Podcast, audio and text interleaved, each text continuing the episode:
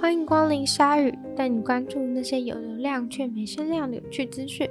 用十分钟的零碎时间，一起跟上这个永远跟不上的世界。大家都是怎么决定使用什么浏览器上网呢？很多人都是用预设浏览器，像 Windows 的话，现在是用 Microsoft Edge；Apple 的话就是 Safari；Chrome 感觉是目前最多人用的。早期从 IE 逃出来的时候，大家都一窝蜂的开始使用 Chrome，但是像上次爆出 Chrome 无痕视窗，其实也会被追踪。现在浏览器的隐私问题算是引起了非常多人的关注。在选择浏览器上，其实因为浏览器不像其他软体的功能，基本上是大同小异。很多人就开始往隐私权、安全性的方向去挑选新的浏览器来使用。也许大家也可以试试看一些小品牌的浏览器，像是 DuckDuckGo 或是 Brave，近三年来算是受到很多人的爱戴。他们主打的是最小化对使用者搜集的资讯，还会主动的阻挡想要搜集资讯的网站。光是这点就比主流的浏览器要高端，尤其是 Chrome，大品牌像是 Safari 和 Firefox，现在也在往避免网站追踪的方向努力。Firefox 目前做得不错，也是被使用者推崇的一款，但是追踪使用者资讯的技术日新月异，原本大家觉得把 Cookie 挡下来就没事了。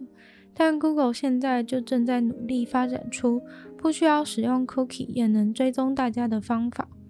不过，也许透过换成别的浏览器，就可以免于被偷资料了。隐私浏览器跟传统上说的无痕有点类似，也是不会留下浏览记录。但更多的是，隐私浏览器也会挂载反追踪的扩充，里面有一些既定的追踪的名单。例如检测到这些追踪器，他们就可以把追踪挡下来。但是使用这样的隐私浏览器，也会造成一些网购的购物车遗失之类的问题，或是一些使用上的不顺畅。那目前最多人使用的 DuckDuckGo、Brave 跟 Firefox Focus 能挡下多少追踪？实测的结果是如何？以 New York Post 的网站为例，上面总共有八十三个追踪器。使用 DuckDuckGo 的话，挡下了十五个；用 Brave 挡下了二十二个；使用 Firefox Focus 的时候，挡下了四十七个。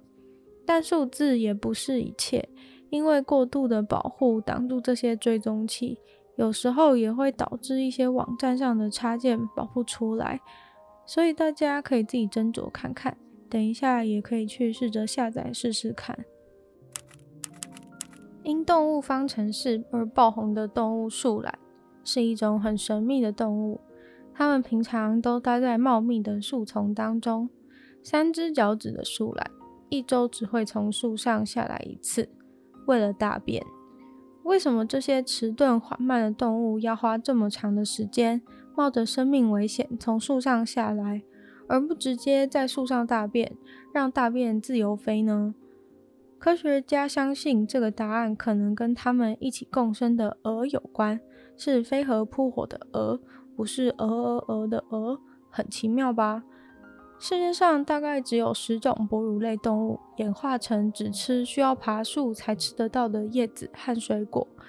住树上的哺乳类并不常见的原因，是因为住在树上并不容易。首先，那个动物必须体重够轻。不会把树枝压垮，还需要能够消化一大堆的纤维，忍受低营养。树懒就是能够适应这种树上生活的哺乳类，而树懒又分为两只脚趾的和三只脚趾的树懒。两只脚趾的树懒活动范围比较广，大约有一百四十公顷。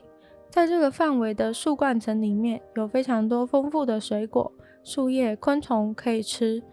但相对来说，三只脚趾的树懒活动范围就只有零点三到十五公顷而已，也就是说，它可能只会吃到几棵树上的食物而已，导致这种三只脚趾的树懒都很营养不良，新陈代谢的速度也是全哺乳类里面最慢的。这两种不同的树懒在大便的习惯上也不太相同。一周一次，三只脚趾的树懒会慢慢的从树上下来，用尾巴在地上稍微挖个洞，然后在那边大便。之后还会用树叶把自己的大便盖住。但两只脚趾的活动范围大的树懒就会直接从树上大便，让大便飞，一周也大便超过一次。这样的现象让科学家很困惑，因为三只脚趾的树懒遭遇危险死亡，几乎都是在大便的时候发生的，而且每次他们下去大便就要花费一天当中八趴的热量，所以根本就很不划算，增加风险又浪费能量。有的科学家觉得这是树懒运动的方式，也有科学家觉得他们是在用大便堆肥自己的食草。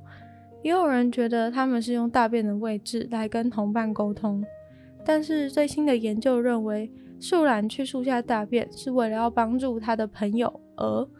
你以为树懒的毛里面只是毛吗？里面其实有很多的蛾住在里面哦。当树懒下去大便的时候，成熟的母蛾就会离开树懒的身体，在树懒的大便里面产卵。蛾的卵会在树懒的大便里面孵化。并且吃食长大，变成成虫以后，又会飞上去到树懒的毛里面定居。那对树懒来说又有什么好处呢？前面提到树懒的饮食方面很营养不良，但是这些蛾如果死在树懒的毛里面之后，就会成为养分，在树懒的身上长出藻类，树懒就能够吃身上的这些藻类来补充营养。这就是树懒去树下面大便的原因。因为疫情政策封锁的关系，很多习惯在星期天去教会的人，现在都没有办法去，所以星期天的时候，现在都改成线上传道的方式进行，会有仪式的直播或是视讯，大家可以一起参加。很多人因为没有要出门，都直接穿睡衣出现在镜头前面，不过却有一位八十二岁的女士。每个星期天都穿着非常华丽的衣服和很大很漂亮的帽子出现在线上的集会当中，而且还在每次活动结束后自拍一张 po 在 Facebook 上面。从去年的三月开始，他就每周都做这样的一件事情。目前已经发行了五十三套完全不同的服装。每次他都是从衣柜里面仔细挑选衣服、裙子、项链、帽子，俨然就是一个长达一年的每周的时装秀。这位八十二岁的女士乐观地认为，虽然不能出门，但是她也不想在家里自怨自艾。就算不出门，还是可以打扮得很漂亮。其他人也以追踪她的 Facebook 为乐，看她每周的穿搭，觉得精神都被鼓舞了。在中国的东南方，四川的一座动物园里，游客突然觉得有点奇怪，好像有个动物放错笼子了。游客一开始以为是自己走错区域，因为这个地方应该要有的是一只非洲狮子才对。但是里面的动物看起来温驯又眼熟，虽然也是金黄色的，但是它根本就是冒充狮子的可爱黄金猎犬，真的是太荒谬了。这位游客汤先生气愤地跑去找工作人员理论，但工作人员表示，目前他们正在移动动物园里面动物的位置，所以才会发生有标示上的错误。但是等等，哪个动物园里面有展示黄金猎犬的？游客汤先生完全无法接受，因为动物园卖票就是主打说他们这个动物园里面有狮子，特别带小孩来看。结果找遍了整个动物园都没有狮子，在狮子笼里面放的是黄金猎犬给大家看，于是就出现了那句经典台词：“你们这样，我要怎么教小孩？”但其实中国的动物园好像一直都状况百出，时常用其他的动物来蒙混过关。在武汉的动物园也曾经发生把狗放在狼的笼子里面骗大家的事情。不过，我看了汤先生发在社群网站上的照片和影片，只觉得不管关的到底是狗还是狮子，那里动物园的笼子长得跟监狱没有两样。那样的笼子如果真的关狮子的话，应该很快就会忧郁症死亡了。没在开玩笑。今天的鲨鱼就到这边结束了，祝大家连假愉快。那喜欢鲨鱼的朋友，记得帮鲨鱼分享出去，然后可以的话，在 Apple Podcast 帮我留星星，写下你的评论。